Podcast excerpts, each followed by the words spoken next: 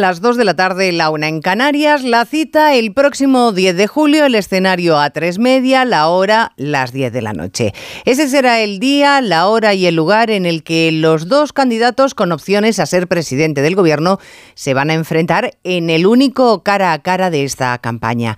Esta casa va a acoger el debate cuyos detalles se han sorteado esta mañana. Pedro Sánchez va a abrir las intervenciones. Núñez Feijó dispondrá del último minuto para dirigirse a la audiencia. El azar ha escogido los detalles, pero desde luego van a ser los candidatos los que tengan que fajarse para convencer al electorado. Ambos se la juegan si quieren ganar, pero los españoles tendremos más argumentos para decidir después de escucharles.